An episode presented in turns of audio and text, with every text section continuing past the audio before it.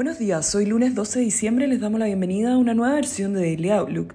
El tipo de cambio abre en 859 pesos bajo el cierre del día viernes con Europa retrocediendo y los futuros en Estados Unidos mostrando avances.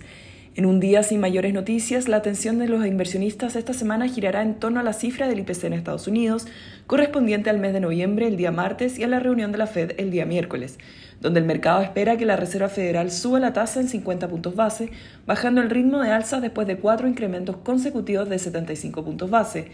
El Eurostock 50 cae 0,5%, mientras que en Estados Unidos los futuros anticipan una apertura al alza con el S&P 500 avanzando un 0,2% y Nasdaq 0,3%.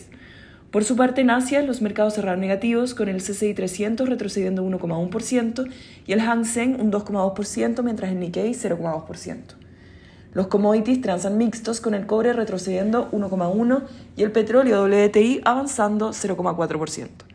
La moneda estadounidense a través del dólar index se deprecia 0,1%. Por su parte, la tasa del bono del Tesoro a 10 años se encuentra en 3,52%, avanzando 6 puntos base con respecto a la jornada previa. El tipo de cambio opera en 856,30 esta hora con las monedas emergentes mayormente negativas. En cuanto a los técnicos, las principales resistencias se encuentran en 860 y 865 y luego en 877 pesos. Por su parte, a la baja, los principales soportes se encuentran en 855 y luego en 850 pesos.